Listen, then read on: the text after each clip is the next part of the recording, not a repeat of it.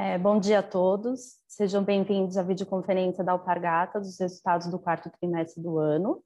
Antes de iniciar, eu gostaria de me apresentar. Meu nome é Mariana, eu cheguei recentemente na companhia, sou a head da área de relações com investidores e estão presentes hoje conosco Beto Funari, nosso CEO, Julian Garrido, nosso CFO e a equipe de relações com investidores. É, essa videoconferência está sendo gravada e traduzida simultaneamente para o inglês.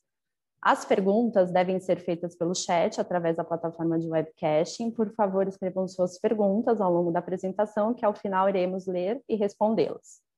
Antes de continuar, esclareço que eventuais declarações que possam ser feitas durante essa videoconferência relativas às perspectivas de negócio da companhia, projeções e metas operacionais e financeiras, constituem-se crenças e premissas da diretoria com base em informações que estão atualmente disponíveis. Considerações futuras não são garantia de desempenho e envolvem riscos e incertezas, pois dependem de circunstâncias que podem ou não ocorrer. Investidores devem compreender que condições econômicas gerais da indústria, fatores operacionais, podem afetar o desempenho da companhia e conduzir a resultados que diferem daqueles que se espera de tais considerações futuras.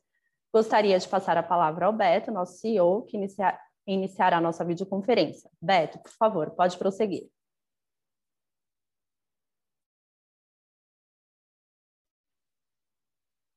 Olá, é, retorne um slide, por favor. Olá, pessoal, espero que estejam bem. Mariana, seja bem-vinda. É um prazer ter você aqui na Alpa. Hoje é um dia especial, um dia onde vamos apresentar os resultados da Alpa, uma powerhouse de marcas desejadas e hiperconectadas. Hoje eu vou querer me aprofundar com vocês nos resultados, eu vou atualizar vocês também onde nós estamos na jornada de crescimento exponencial que começamos já faz dois anos. É, essa jornada tem um foco muito importante em marcas ícones. O nosso foco hoje está nas duas marcas que temos no nosso, no nosso portfólio, Havaianas e Osklin. E hoje nós procuramos, nesse anúncio de resultados, melhorar ainda mais a qualidade dos nossos reportes e informações que damos a vocês. Então, no espírito aí de transparência e de parceria, queremos também receber feedbacks e estamos sempre abertos a continuar melhorando na maneira que comunicamos e apresentamos nossos resultados. E também nesse espírito nós vamos ter no final da sessão, eu tenho aqui comigo o Julian, que vai também apresentar toda a parte financeira, eu e o Julian vamos estar disponíveis para perguntas e respostas. Ok? Então vamos começar com o primeiro slide, por favor. No contexto de uma crise humanitária de saúde sem precedentes, é, um ano que operacionalmente foi um ano de oito meses, de um mercado de calçados e lifestyle que cai globalmente 20% e cai no Brasil 22%, a Alpargatas conquistou resultados recordes no quarto TRI. Atingimos uma receita líquida de 1,1 bilhão, uma alta de 11% em relação ao mesmo período do ano, ano anterior, um EBITDA recorrente de 283 milhões de reais, uma alta de 20% eh, versus o mesmo período do ano anterior, o quarto trimestre de 19, e uma margem EBITDA recorrente recorde de 26%. Havaianas vendeu volume recorde no quarto TRI de 79 milhões de pares, uma alta de 5% contra o quarto trimestre de 19. Com isso, nós atingimos uma receita em Havaianas de 982 milhões de reais e uma margem EBITDA de 25%. Essa performance consolida a marca Havaianas no topo do mercado brasileiro e do mercado global de calçados e lifestyle. Além disso, o quarto tri foi o melhor trimestre da história de Osklin. As vendas foram de mais de 746 mil peças, uma alta em número de peças de 27% em relação ao mesmo período do ano anterior. Atingimos uma receita recorde líquida de 107 milhões de reais que representou um crescimento de 10% sobre o mesmo quarto, de, o mesmo trimestre de 2019. A margem da Oscar, a margem EBITDA da Oscar atingiu 33% nesse trimestre. um crescimento de 7 pontos percentuais em relação à margem obtida no mesmo trimestre de 2019.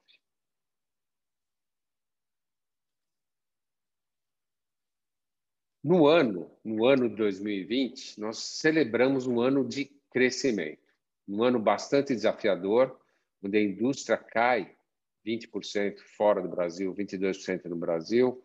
A Alpargatas atingiu uma receita líquida de 3,4 bilhões, um crescimento de 3%, um EBITDA recorrente de 596 milhões e uma margem EBITDA de 18%. Uma margem EBITDA próxima do que foi atingido no ano 2019. Uma posição financeira líquida muito sólida de 461 milhões de reais essa performance foi impulsionada por Havaianas e foi impulsionada desde maio. De maio a dezembro, uh, foi uma performance que levou esse resultado positivo no ano. Entrando em 2021 com um momento positivo e vou me aprofundar ainda mais com vocês em detalhes nos próximos slides. No contexto de uma crise humanitária global, como eu disse, sem precedentes, as nossas ações elas priorizaram as pessoas, os negócios e o apoio à sociedade.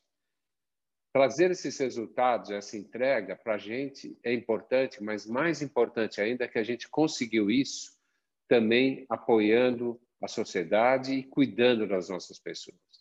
Nós adaptamos rapidamente nossas operações, garantindo a continuidade da nossa cadeia de suprimentos, garantimos a saúde das nossas pessoas e a nossa continuidade, não, não houve qualquer interrupção significativa nos nossos negócios, nas nossas operações.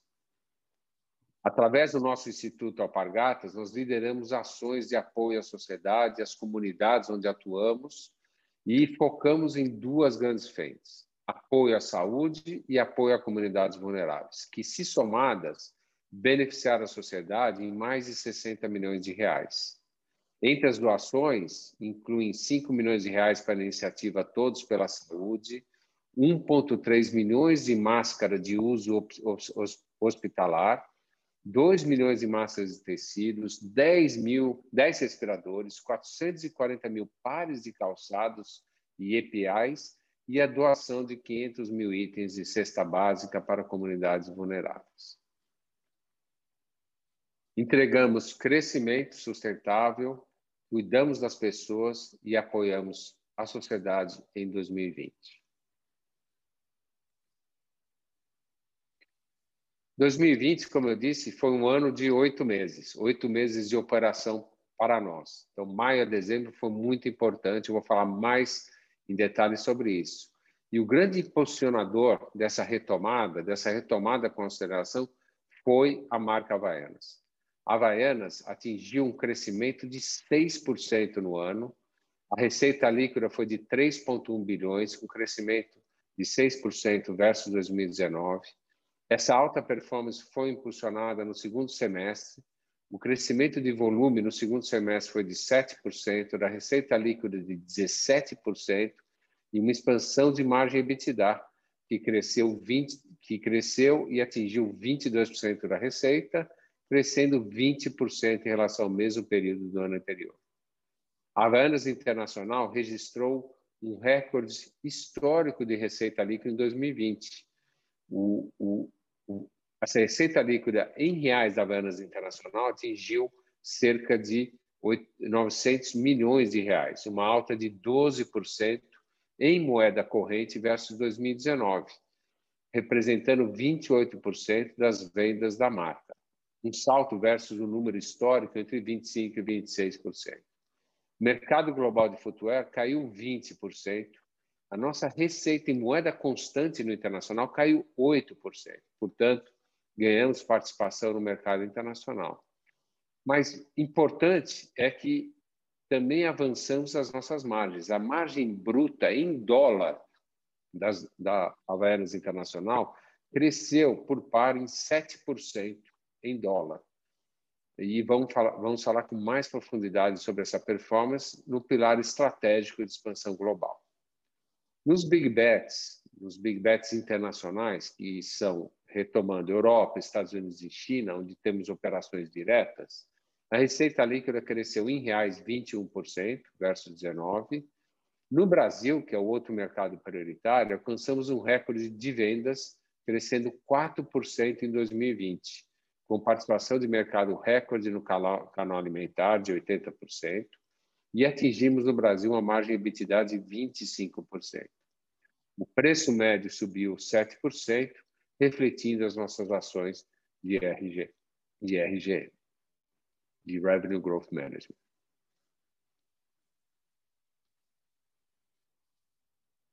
Vamos falar agora dos nossos pilares estratégicos de crescimento, começando pelo pilar estratégico global. A expansão global avançou em 2020, em 2020 com um momento forte no Brasil, em nossos big bets internacionais, Europa, Estados Unidos e China. Nesse slide, nesse comparativo, entre, estamos comparando o período de maio a dezembro de 2020 com o mesmo período do ano anterior para Havaianas, e com isso a gente mostra a abertura de volumes, receita líquida e EBITDA desses clusters de países para Havaianas. Brasil, Big Bets internacionais, que são os mercados de Europa, Estados Unidos e China, e os mercados que falamos de, que são distribuidores internacionais. E mostramos isso o Havaianas Total. Equalizamos esses resultados em moeda constante. Então, os dados que vocês estão vendo nesse gráfico estão todos, nesse slide, estão todos em moeda constante, para expurgar o efeito de variação cambial.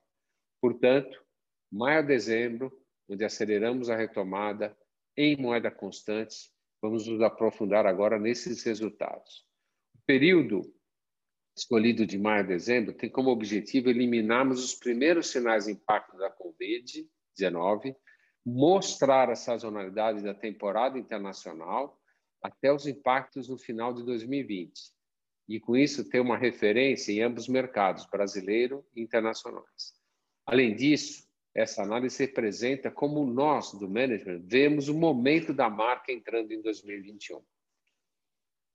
Olhando os dados, nós constatamos a retomada e forte crescimento de volume receitas e EBITDA, tanto no Brasil como nos big bets internacionais. É importante destacar que, se somarmos Brasil com big bets internacionais, Europa, Estados Unidos e China, elas representam 94% da nossa receita total. Enquanto que os distribuidores, os mercados distribuidores internacionais, predominantemente eh, a Ásia, América Latina, África e Oriente Médio, elas, elas são o restante, 6%, e foram os detratores em 2020. Com, sofrendo o impacto negativo da Covid, nós vimos nesses mercados distribuidores é, um impacto mais intenso, é, com prolongamento de lockdown. Alguns países, como por exemplo Filipinas, Tailândia, Indonésia, sofreram com a queda de turistas internacionais. É, isso se deu a um efeito importante nesses países. Mas já no quarto TRI, nós vimos os níveis de sellout acelerando nesses mercados distribuidores. Os estoques em nossos distribuidores nesse mercado estão saudáveis e entramos o ano com uma carteira forte de pedidos nesse mercado distribuidores. No Brasil, nós temos uma alavancagem operacional extremamente importante. O volume de Havaianas no Brasil cresceu 5% de maio, a dezembro. A receita líquida 10 e o EBITDA 20. 5, 10, 20. Com isso, e a aceleração de receita atingindo níveis recordes no segundo semestre do quarto TRI, esse resultado foi impulsionado por um nível alto de sellout, que mostrou resiliência durante todo esse período de maio a dezembro, o que levou a uma ação de repriorização de estoques no quarto TRI para atender essa demanda acelerada no Brasil vis-à-vis -vis o período de baixa temporada nos big bets internacionais e nos distribuidores no quarto TRI. Nos big bets internacionais, os mercados estratégicos de Europa, Estados Unidos e China, a alavancagem foi ainda maior, com um crescimento de volume de 19% de maio a dezembro, a receita subindo 25%, E o EBITDA dos Big Bets internacionais, no período de maio a dezembro, de alta temporada, mostraram uma reversão de resultados. Foram de prejuízo para uma margem positiva, reforçando a força do nosso modelo econômico nesse mercado, onde a gente possui margens brutas acima de 70%.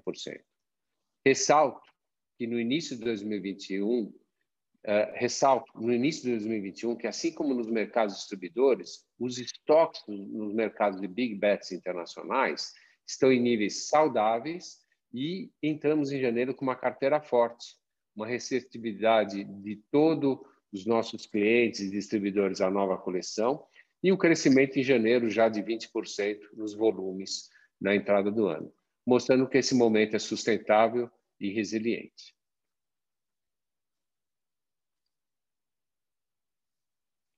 O segundo pilar estratégico, que é o digital, nós vimos uma, um crescimento nas vendas online de Havaianas, nas vendas globais, globais de 2,3 vezes, 130%, atingindo 490 milhões de vendas, equivalentes a 5 milhões de pares de Havaianas. Esse volume é expressivo e importante. As vendas online representaram, nos mercados internacionais, é, cerca de 40% já das nossas vendas. Estamos também muito bem posicionados para acelerar no digital, principalmente nos mercados internacionais. Nós tivemos esse crescimento de vendas online em 2020 é, em todos os mercados. É, podemos ver que esse fenômeno está acontecendo em vários mercados e todos os nossos distribuidores já se adaptaram também a essa nova realidade. A nossa estratégia, esse é um ponto importantíssimo no digital, é uma estratégia diferenciada. Ela é baseada em oferecer aos nossos usuários a oportunidade de comprar, experimentar as marcas onde, como e a que preço esse usuário quiser. A nossa estratégia é de everywhere commerce. Ela é uma estratégia de disponibilidade aonde o usuário quer.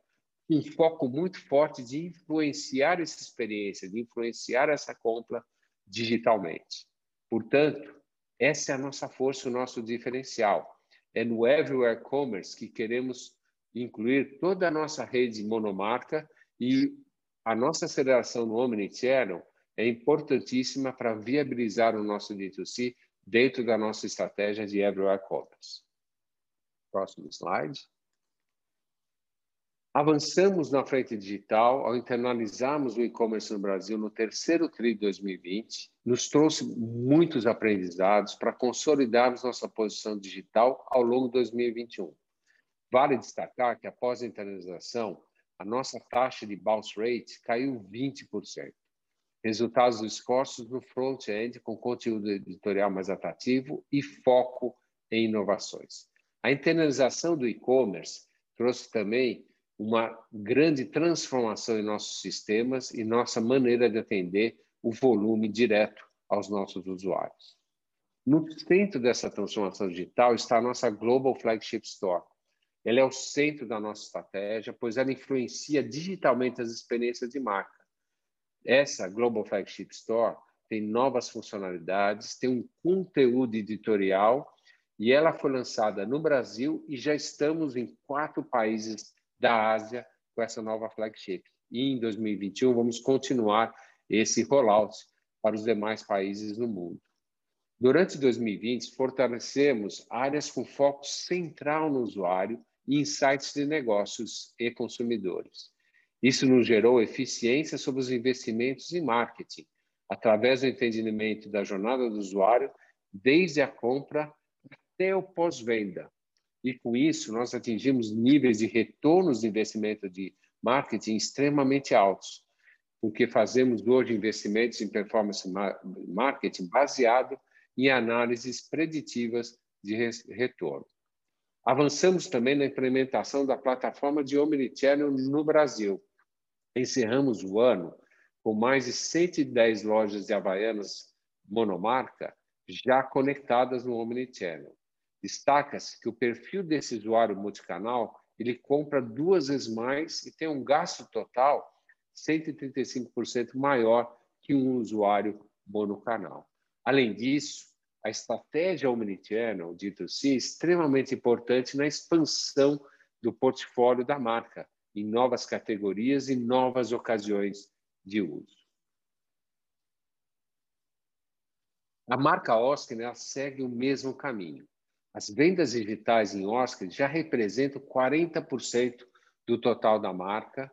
Já operamos no sistema Omni em todas as nossas lojas próprias do Brasil e já temos o vendedor digital extremamente ativo, com um papel fundamental nesse processo. E com tudo isso, estamos expandindo as ferramentas Omnichannel, todo o menu de ferramentas Omnichannel para as nossas lojas Oscar.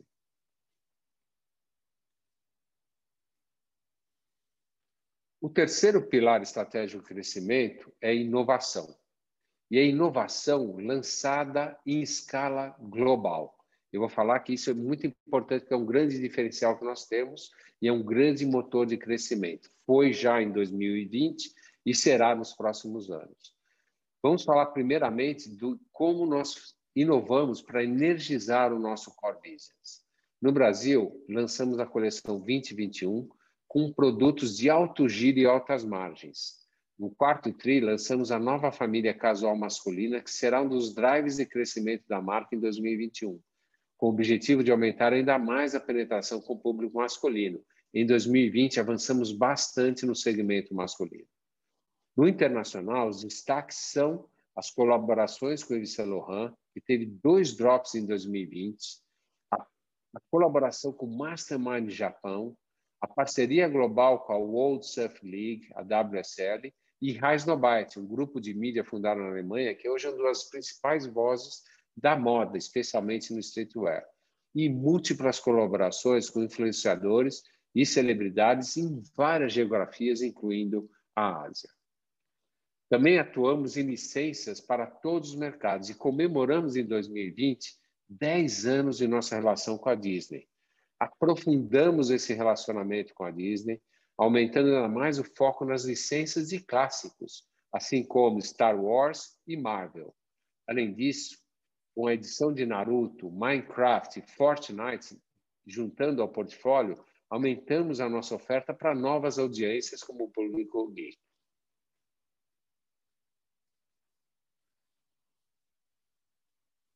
Na estratégia de crescer beyond the core, nós estamos inovando em categorias adjacentes a flip-flops. A prioridade é a expansão do portfólio em sandálias e rasteiras e casual shoes. Em sandálias, o destaque foi a família de produtos Saint-Tropez, que cresceu por meio da expansão de modelos com novos materiais no cabedal, permitindo uma arquitetura de portfólio em múltiplos segmentos de preço. A expansão de sandálias e flat foi significativa em 2020, crescendo em volume 65% versus 2019. Chegamos ao número próximo com Saint-Tropez de um milhão de pares globalmente. Na Havaianas Internacional, Saint-Tropez figurou entre os cinco modelos mais vendidos do e-commerce em 2020 e a introdução de novos modelos de casual shoes e mules ampliou a presença das marcas em múltiplas ocasiões na vida das pessoas. Além disso, os novos modelos estendem o período de destaque de Havaianas no ponto de venda em mercados com sazonalidade. Finalmente, esses novos modelos contam com ingredientes e processos fabris sustentáveis, que são fatores relevantes para os mercados da Europa e Estados Unidos.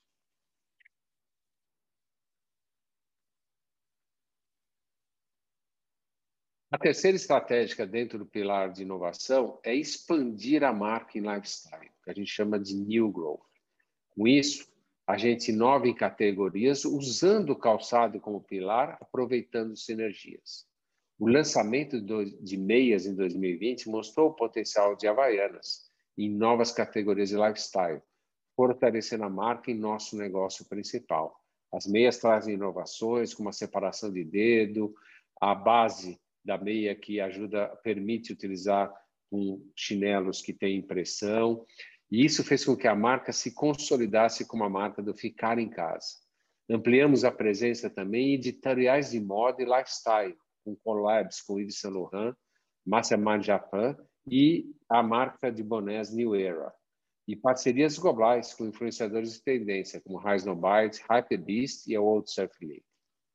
Em uma colaboração com a Mastermind Japan, Japão, a marca lançou produtos em edições especiais e limitadas e inserimos pela primeira vez a Havaianas no universo global de streetwear, conversando com o público jovem e despertando um desejo renovado para ampliar o uso de produtos da marca. Como eu disse, o nosso diferencial é inovar com escala global. Em 2020, essa inovação com escala atingiu níveis importantíssimos em várias, vários lançamentos globais. Em primeiro lugar, é, eu gostaria de destacar a família Glitter. Ela, somente em 2020, vendemos 13 milhões de pares dessa família. No mês de junho, lançamos também a linha Pride, uma linha completa de produtos, incluindo categorias lifestyle. Fomos sold out em menos de uma semana, foi um recorde histórico de vendas no e-commerce no Brasil e nos mercados internacionais. É uma linha permanente de chinelos, vestuário e acessórios. Destacamos que 7% do valor líquido das vendas desses produtos são revertidos para projetos globais de combate ao preconceito e apoio à comunidade LGBTQ+. É, mais. Para a Visori, que foi um lançamento importante em streetwear, como eu mencionei, nós lançamos simultaneamente em 42 países no nosso e-commerce. Com isso, a gente se consolida com um capability extremamente importante, que é fazer inovações com desejabilidade, conectividade, escalabilidade a nível global.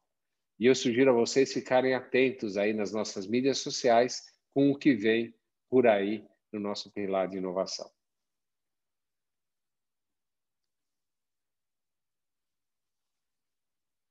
O quarto pilar estratégico é sustentabilidade. O desenvolvimento de soluções de sustentabilidade passa a ser um pilar estratégico da companhia, em linha com as melhores práticas globais de sustentabilidade, onde é parte central da estratégia de marcas e da empresa. Criamos a área de sustentabilidade e reputação, divulgamos isso no terceiro TRI de 2020, definimos como pilares de atuação três frentes prioritárias, produtos, operações e cadeia de fornecimento e responsabilidade social e ambiental. No pilar de, de soluções de sustentabilidade, ampliamos o uso de materiais sustentáveis, fortalecemos nosso pipeline de novas tecnologias, lançamos a linha Amazon Guardians em Oskley, é o sneaker mais sustentável da marca, e iniciamos um piloto de uma solução de economia circular no Brasil para Havaianas. Portanto, um pilar estratégico um avanço muito importante em 2020. Finalmente, nós investimos no nosso ecossistema de negócios, já isso está. já está impulsionando resultados. Três importantes pilares de investimentos. O primeiro deles, suportando o crescimento, investimos 100 milhões de reais em capacidade orientada, ampliação de capacidade orientada à demanda, investimos em investimento em transformação digital e, muito importante, a partir do último trimestre, abrimos o nosso centro de pesquisa e desenvolvimento junto à nossa fábrica de Campina Grande. Com isso, ganhamos agilidade, é, diminuindo o time uh, to market. Essa agilidade é muito importante também para que ampliemos as nossas capacidades de criar produtos, tanto em chinelos quanto em outras categorias. Além disso, investimos na, na, em ganhos de eficiência. Foram 87 milhões eh, investidos em ganhos de, de eficiência. Fizemos uma reestruturação importante para ressignificar o nosso varejo físico. Fechamos 22 lojas no internacional e 10 lojas de Oscar no Brasil. No internacional, fechamos 10 lojas próprias nos Estados Unidos, 5 na Europa e 7 na Índia. Com isso, focamos a nossa estratégia no digital para pop-ups, quiosques e concessões, além do que, nas lojas de maior retorno, em lugares é, onde podemos fornecer experiência de marcas únicas, vamos investir no Omnichannel. Com essa ressignificação do varejo físico, nós tornamos também, aumentamos o nosso crescimento, mas muito importante, melhoramos a nossa estrutura econômica nos nossos mercados internacionais. Além disso, um outro movimento muito importante que vai ajudar na expansão de margens, lançamos junto com a Accenture o nosso shared service. Estamos avançando no nosso shared service, o Julian vai falar um pouco mais sobre isso. E o shared service tem dois grandes benefícios para a empresa. Além da expansão de margens, com a melhoria e eficiência do nosso SDNA, ele cria uma plataforma para futuras aquisições de maneira eficiente e produtiva. Além disso, nós investimos em produtividade e eficiência. Temos ainda um longo caminho de ganhos de eficiência e produtividade. Estamos caminhando na direção certa e sustentável com várias estratégias, desde multisourcing, que foi uma estratégia importante em 2020, a outras que estamos identificando como prioritárias para os próximos anos. Na área de pessoas, o investimento foi muito importante, eu quero destacar alguns deles. Criamos a Universidade da Alpa, a ALU, um pilar extremamente importante de engajamento e desenvolvimento de novas competências, muito orientadas à nossa estratégia, aos quatro pilares estratégicos e aos três de expansão de margem. Fizemos avanços importantes em saúde e segurança. Acreditamos que essa é uma área fundamental, pois a nossa fortaleza é uma cadeia de suprimentos, uma cadeia industrial de operações de loja que não sofre interrupções. Além disso, demos um passo importantíssimo no quarto TRI com a criação da nossa BMU internacional, em linha com o nosso foco de expansão global. Com isso, passo a palavra ao Juliano. Obrigado, Beto. Bom dia a todos. Uh, vamos passar agora é, pelo quarto T, ver alguns números financeiros, como o Beto falou, tocar alguns pontos. Nosso intuito aqui é que fique bem claro da onde que está vindo esse crescimento, que aliás não é só do 4T. Então, como vemos aqui, o, foi um trimestre de crescimento, 11% na receita líquida, com 20% no EBITDA, o que mostra uma alavancagem é, continuamos, esse é um comentário importante, continuamos investindo. Lembrando, China, Estados Unidos, onde a gente está fazendo branding, a parte digital, como o Beto comentou, tem, obviamente, coisa de investimento de ativo, mas também coisas que afetam o resultado. E esse crescimento, ele vem com o investimento, que a gente está olhando sempre para esse longo prazo. O destaque, claro, lembrando, ao quarto T, o forte, a sazonalidade é do Brasil. A parte internacional representa máximo 15% de faturamento nesse último trimestre. Mesmo assim, como o Beto comentou, em moeda forte, a gente vê o crescimento. Bom, a gente vê também o crescimento do lucro líquido de 3%. Você pode perguntar, putz, mas 20% de EBITDA, 3% de lucro líquido e os dois são recorrentes? Sim, tem dois fatores ali é, que fica entre o EBITDA e o lucro líquido. O primeiro é um critério onde a gente começou a fazer a atualização monetária do ativo, entenda-se o PIS e COFINS, aquele crédito que a gente tem é, para utilizar de impostos, ele foi, no ano de 2019, ele foi atualizado somente, o ano inteiro, somente no último trimestre, onde a gente estava iniciando. E durante o ano de 2020, isso foi feito trimestre a trimestre. Tanto é que na próxima página você vai ver que o crescimento dá bem parelho. E o outro também foi uma diferença de variação cambial entre o terceiro trimestre de 19 e o quarto, e o terceiro e o quarto trimestre desse ano, e você vai ver também que isso, no total do ano, através da nossa estratégia, isso está protegido. Como o Beto falou, um crescimento de 461. Próxima página, por favor, vamos olhar agora o total do ano. O total do ano mostra um crescimento, um crescimento é, 3% na parte da receita, como a gente vê é, o, o, lucro, tanto do EBITDA como o lucro líquido, ficaram parelhos, praticamente na mesma linha, né, em linha com o que a gente tinha no ano passado. É, lembrando que esse aqui é o full year, como o Beto comentou, se a gente olha pós-Covid, apesar da Covid ainda não ter embora, mas a retomada, que foi mais do que uma retomada, a gente está antecipando é, investimentos e resultados futuros, isso foi uh, a razão desse crescimento. E o APFL? A PFL, a gente começou o ano com 299, ou seja, uma geração então de 162 milhões. o que mostra a solidez desses nossos resultados e a parceria que a gente fez com o nosso ecossistema, né, com os nossos clientes e os nossos fornecedores. A nossa intenção sempre é retomada. E lembrando, nós tomamos um dinheiro é, que eu chamei de seguro Covid, por volta de 2,1 bilhões de reais no começo lá da entre o final de março e começo de abril. E a notícia é que devolvemos já tudo. Uh, tivemos, obviamente, o impacto desse custo de, de, de seguro no lucro líquido também. Uh, mas uh, eu posso te dizer que essa PFL hoje já é maior ainda do que isso. Então, a gente vem construindo esse caixa com parceria e protegendo o ecossistema. Próxima página, por favor. E esse caixa que eu comentei, de novo, não vou ser repetitivo aqui nessa proteção do ecossistema, a gente também redirecionou os investimentos, até para ficar alinhado com esse nosso crescimento. Então, foram investimentos é, não só de, de, investimento de CAPEX, que a gente chama, né, em IT, na parte de capacitação, mas na parte digital também.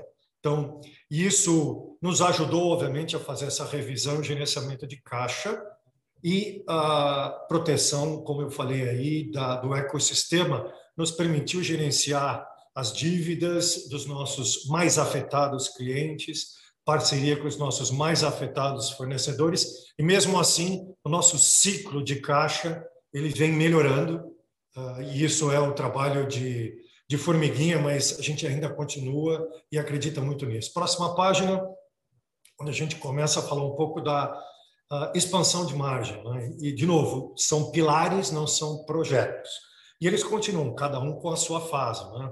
O RDM, como o Beto comentou, ele vem já é uma realidade no Brasil, não é só aumento de preço, é alocação de portfólio, gerenciamento de cadeia, mindset de sell-out. Isso vem nos ajudando, inclusive vocês vão ver isso aí, já vem ajudando um pouco da pressão que a gente vem sofrendo, não só nós, o mercado inteiro, em matéria-prima, como PVC embalagem, e ele ajudou bastante a mitigar isso já no lucro bruto. Uh, e o VIP ele entregou o que a gente estava esperando esse ano, principalmente na parte de supply chain, uh, com a parceria dos multisources e as negociações. E também nos ajudaram na parte de caixa. O OBZ ele já, já é um segundo ano, a gente vem evoluindo, é uma mentalidade. Como o Beto falou, a novidade que começa agora, esse ano, é, e é essa parceria da Century, é nesse share service. O que, que a gente está atrás? Isso aí é um modelo de pensamento, é uma simplificação, é uma criação de um playbook que depois nós vamos replicar geograficamente e também para todas as áreas. Começamos com a área de RH, que, aliás, vem liderando isso com a gente, e finanças. E a gente vê todo o canal de ponta a ponta. O objetivo é a gente transformar esses processos uma experiência interna melhor do que a gente tinha, mais é, raciocínio é o que vai ficar e pegar essa parte transacional. E como o Beto falou, a sinergia de qualquer M&A que a gente fizer também depende disso. Então, iniciamos um processo é, bem profundo, um processo de análise, um processo de reflexão, que é esse mindset do ABZ. E ele fica de baixo e a gente coloca isso dentro do escritório de transformação. Próxima página. O lucro bruto, aqui no trimestre, lembrando que o forte aqui é o trimestre do Brasil, é, eu coloquei bom, um crescimento aqui de 7,8%, 576 milhões.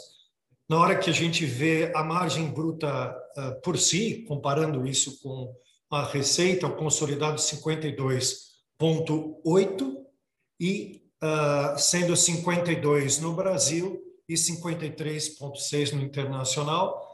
Eu coloquei um asterisco só para colocar bases comparáveis. Vocês escutaram isso de mim todo o trimestre.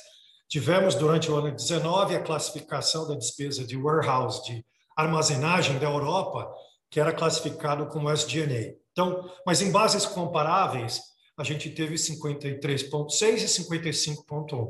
Esse essa redução, né, essa 1.5 150 base points, vem pelo efeito de volume. E aqui eu destaco nesse trimestre América Latina, o Latam, que na verdade não só nesse trimestre, mas o ano inteiro, vem sofrendo principalmente na Argentina com a nossa licença. Temos a demanda, mas a licença de importação ainda está pendente. O que nós fizemos, claro, para não ficar isso, desolvamos isso para o Brasil. Isso ajudou o Brasil a crescer o volume e suas margens. Temos pedido, é um mercado sólido e vemos acompanhando. E também alguns uh, países da, da EMEA, a gente ainda vê um efeito de Covid, como Israel, ainda no Golfo Pérsico. Nesse trimestre, a IPEC eh, de volume veio eh, em linha, o, como a gente vai ver na próxima página, tem um efeito no total do ano. Mas eh, dentro das expectativas, dentro do nosso projeto de longo prazo, não vejo nenhuma novidade aqui. No próximo, quando a gente olha o total do ano, é um crescimento para de 1,5%, é, por volta de 2%, chegando a 1,7 bi de lucro líquido, uma margem de 53% no total da empresa, por volta de 52,3%, perdão, por volta de 53% o ano passado. No Brasil, praticamente flat, como eu comentei, isso a gente vem administrando, a gente tem uma reação, mesmo com os aumentos da matéria-prima, a gente olha na cadeia anterior e já vai trabalhando o RDM para poder offsetar. Inclusive, já temos um aumento no mercado de preço já em janeiro. Na parte internacional, é, é o volume, principalmente nesse primeiro semestre, como o Beto comentou, de março em diante, mas no total do ano, Latam sofreu bastante e a parte de distribuidores que a gente viu na parte tanto de APEC como na parte de EMEA. Uh, e a gente já vê uma recuperação disso em 2021. Indo para o próximo quadro, por favor. O EBITDA recorrente. Aqui, uh, como a gente mostra todo trimestre, a gente abre para vocês o que a gente considerou como uh, não recorrente. Só lembrando que o ano que vem é, nós não devemos ter os fatos geradores dessas não recorrências, vocês vão ver, vocês vão ver um, nível de não recorrentes bem menor. E aqui tem muito, aliás, nesses dois anos, muito a ver com essas estratégias que o Beto comentou, né? nessa parte de reestruturação de pessoas, criação de funções e, e término de outras. Né? A gente vê também na parte de, do Covid, nesse trimestre um pouco menos, é, mas no total do ano um pouco mais a parte de consultoria, desculpa, aqui, as consultorias que são grandes e reestruturantes, que foram classificadas, a princípio é a McKinsey, que nos ajudou com o projeto de, do RGM e o projeto da borracha também. Então, é específico. Mais uma vez, o ano que vem nós não vamos ver isso como não recorrente. Ah, e o encerramento de lojas que o Beto falou, não quero ser repetitivo, no nossos KI, Estados Unidos, a Europa também teve, Oscar também teve, e Índia. Próximo quadro, quando a gente olha os mesmos fatores pelo ano inteiro, como falei, Covid um pouco maior, porque ele veio principalmente Q2 e Q3, ah, enfim, a reestruturação, consultoria e os encerramentos de loja, o que nos levou para um EBITDA recorrente de 595. Próximo, por favor.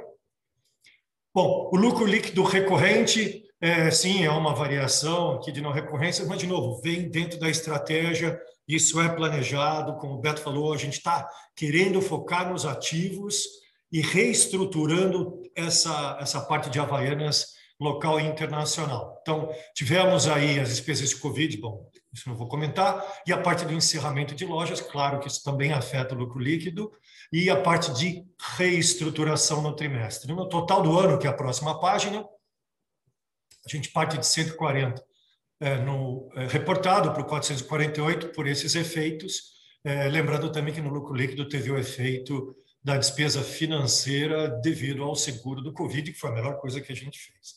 Próximo quadro. Posição financeira líquida, como eu comentei, 162, a partir de 299, e o foco aqui no, no, fluxo de caixa, o free cash flow de 399. Você vê como é saudável, né? vem uma melhoria de EBITDA e uma melhoria de capital de giro, mesmo nessa situação. Foi o que eu comentei lá atrás, o trabalho e protegendo o ecossistema. E investindo no CAPEX, nós estamos chegando aqui num nível é, que não tinha sido visto anteriormente, não só no conseguir executar, mas como também focar isso na nossa estratégia de digital, na nossa estratégia de reestruturação.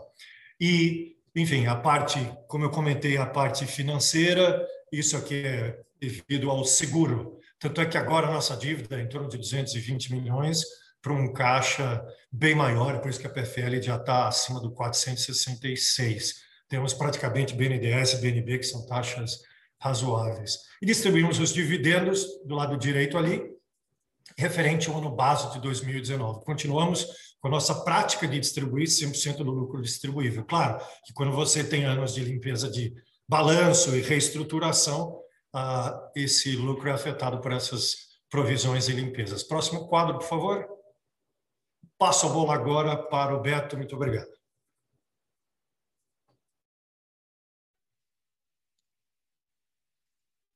Obrigado, Jean. Gostaria de encerrar antes das perguntas e respostas. Próximo slide. Nós iniciamos uma jornada de crescimento exponencial já faz dois anos. 2020 foi um passo à frente. É, fomos na contramão do mercado, crescemos receita e EBITDA, num mercado que cai 20% fora do Brasil, 22% no Brasil. Mais do que isso, todo esse resultado fizemos cuidando das pessoas e dando um apoio relevante à sociedade e às comunidades onde atuamos. Estamos dando um salto à frente na expansão global. É, hoje, o nosso negócio internacional dentro da marca Havaianas representa 28%. Os nossos mercados Big Bets, que são em torno de 80% a 85% dos mercados internacionais em vendas, eles representam um crescimento de 21% em 2020 em moeda corrente. Europa, na, na, Europa a marca atingiu, continua atingindo alto índices de, de lembrança de marca, mas mais importante de sinônimo de categoria. Na China atingimos um nível recorde de sinônimo de categoria, é a segunda marca mais conhecida como flip-flop na China. E nos Estados Unidos somos a marca líder em vendas online em flip-flops. É muito importante também destacar que, tanto no Brasil quanto na Europa, a, cada consumidor que faz a primeira compra de Havaianas retorna. No Brasil e Europa, em torno de 8 a 9 dos consumidores, a cada 10, 80 a 90%, e já na China e nos Estados Unidos, de 6 a 8. Essa é uma marca incrível que traz consumidores de volta e atrai os consumidores pela sua força de top of mind. Demos um salto muito importante na transformação digital. Esse crescimento de 2,3 vezes é líder da indústria. No internacional, é um pilar importante da nossa estratégia de canais, é 40% no internacional. E também tivemos um aumento exponencial de seguidores e visitantes. No Brasil, atingimos é, é, visitantes únicos na nossa plataforma, acima de 15 milhões de usuários. E a nossa Global Flagship está no centro desse ecossistema, está tendo muito sucesso, resultados expressivos, tanto em vendas quanto em índices eh, dentro do site, mas também com conteúdo editorial que reflete a nossa ambição de expandir como uma marca lifestyle. O nosso diferencial é essa orientação de longo prazo e uma cultura orientada ao propósito. Com isso, 2020, colocamos a Havaianas no topo da indústria, sinônimo de categoria e, muito importante, uma marca que tem relevância na vida das pessoas. Ela transmite valores contemporâneos, ela tem um nível de autenticidade excepcional e ela traz um produto que é único, ele é confortável e ele é acessível, tanto em preço quanto em disponibilidade.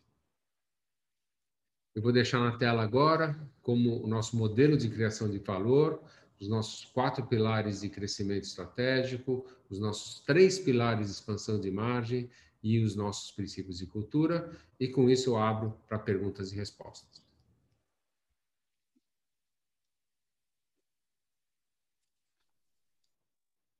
É, vou começar aqui com uma pergunta da Olivia. Na verdade, são três blocos de pergunta. Quero agradecer a Olivia pelas perguntas.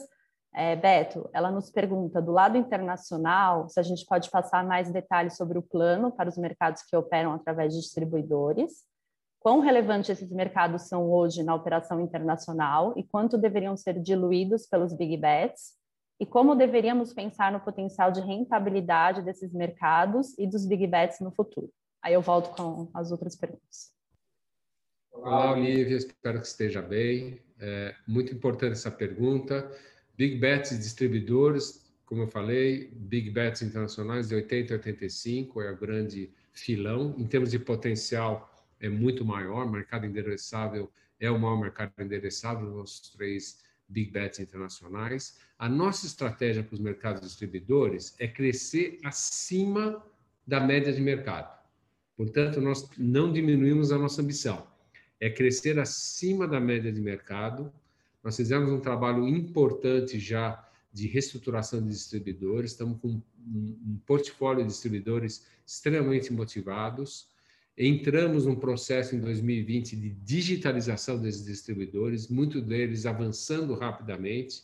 Como eu já disse, a própria Global Flagship Store desses quatro mercados da Ásia são mercados distribuidores.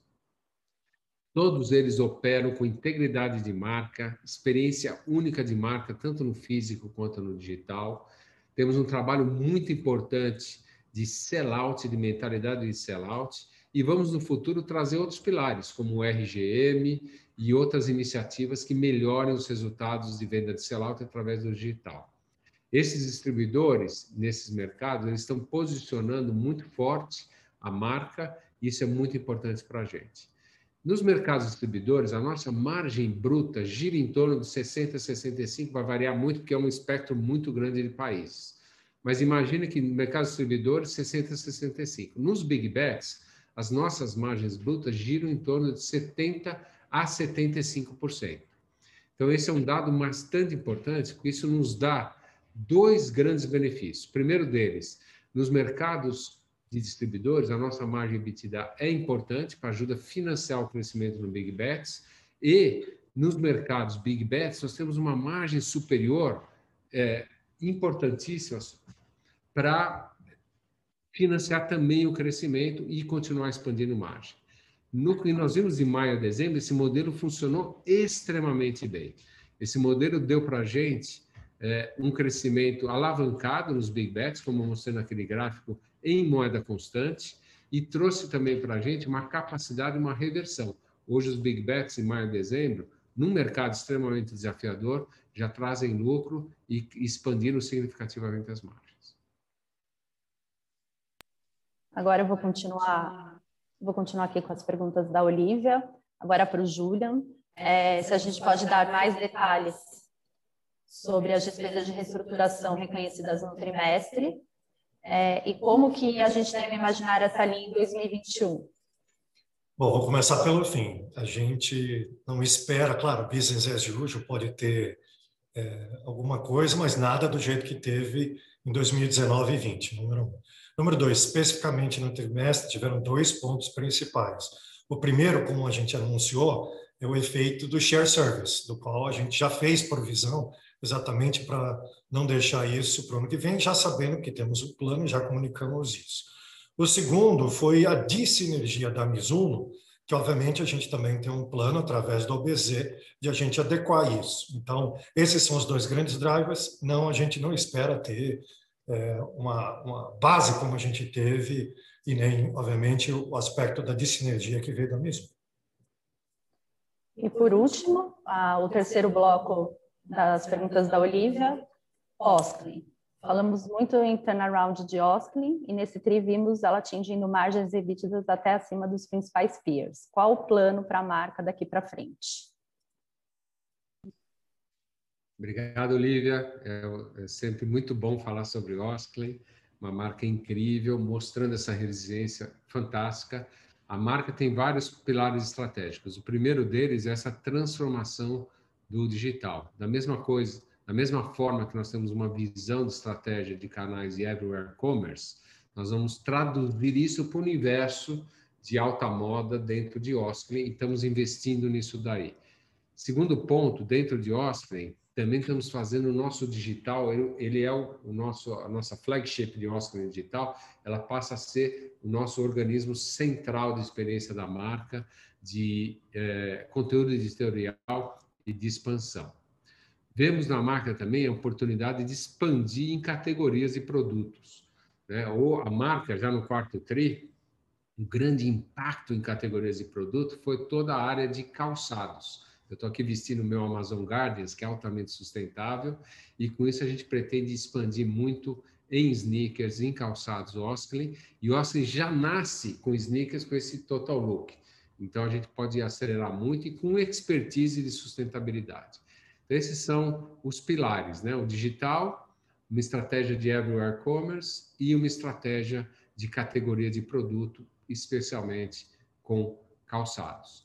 Estamos também olhando e mantendo atento. A marca tem uma imagem muito positiva internacionalmente, ela está presente através de alguns distribuidores e alguma presença direta, e a gente continua atento, vendo uma oportunidade que faça sentido financeiramente para expandir ainda mais. Além disso, a marca é muito atuante na Farfetch, em algumas plataformas, vendendo internacionalmente. Agora vou passar para as perguntas do Aristóteles, da, do XP Long Term. Ele nos parabenizou pelos resultados em 2020, num ano tão desafiador. Obrigada, Aristóteles. E duas dúvidas para o Julian. Conseguiria dar um número aproximado do efeito do seguro Covid no resultado financeiro? Ainda teremos algum resquício desse efeito no primeiro trimestre de 2021? E a segunda, aproximadamente 80 milhões do CAPEX de 2020 é, gerencialmente dito como expansão. Poderia esclarecer qual o impacto desse CAPEX de expansão nas operações da empresa? Bom,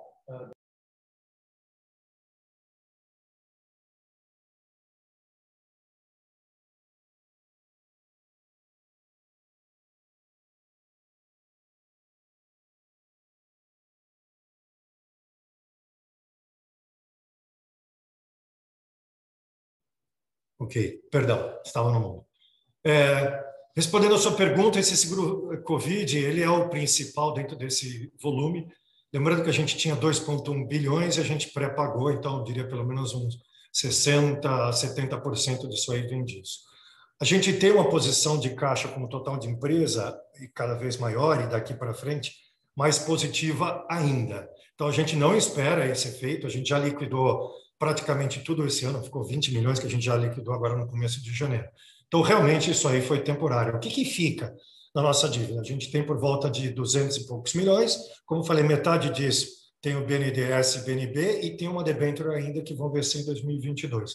E, por outro lado, tem a dívida da Oscar, que a gente vê aí com a melhoria de resultado, está sendo equacionado aí no médio prazo. Então, a gente não espera ter esse efeito de novo. Realmente foi uma coisa não recorrente, é um seguro. Bom, a segunda pergunta com relação à parte do CAPEX, o grosso disso veio da parte de expansão, ligado na parte digital. Bom, primeiro, a gente tem um trabalho muito forte nessa parte do VIP. Eu comentei um pouco sobre a parte de supply chain, mas tem na parte da, da fábrica, no nosso parque Fabril.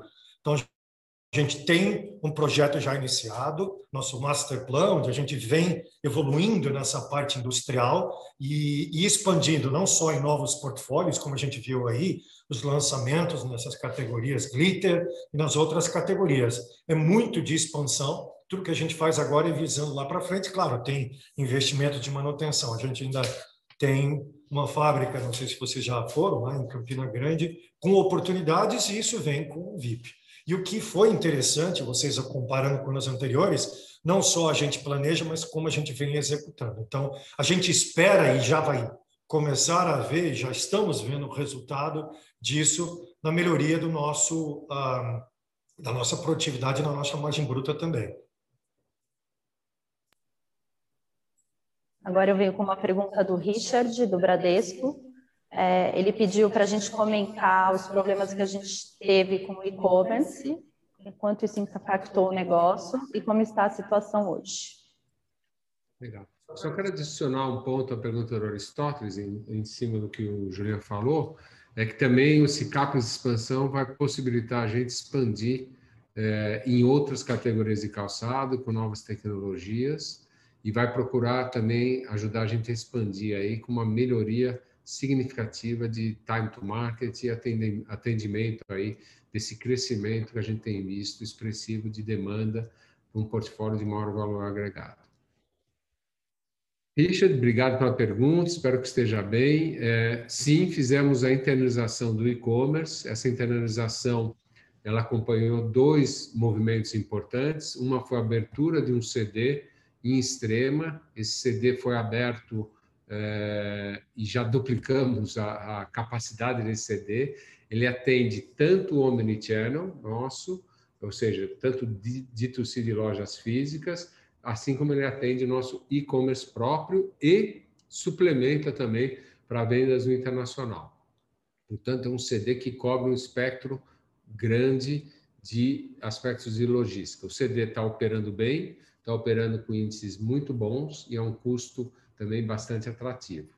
Dito isso, essa é a primeira grande mudança. A segunda grande mudança foi a internalização dos nossos sistemas. Então, uma companhia que eh, tinha um modelo predominantemente indireto, em grandes quantidades, para clientes com, que compram grandes quantidades, tendo que se adaptar aos seus sistemas para atender venda unitária para consumidores. Nesta parte, tivemos que aprender bastante, foi uma curva de aprendizado durante o final do terceiro TRI, início do quarto TRI. É, amplificou essa curva de aprendizado o fato da gente ter lançado produtos com alto índice de sucesso, um deles foi o Naruto, e com isso, a gente, em respeito ao consumidor, colocou no nosso site, no final do ano, uma mensagem de prazos de entrega factíveis. Continuamos a trabalhar nos, no, nos problemas eh, enfrentados em sistema e melhorando continuamente, eh, melhorando também toda a capacidade de atendimento pós-venda, e hoje já estamos normalizados nas médias do mercado, eh, já estamos com entregas dentro dos prazos aí praticados pelo mercado e estamos numa situação de mais estabilidade.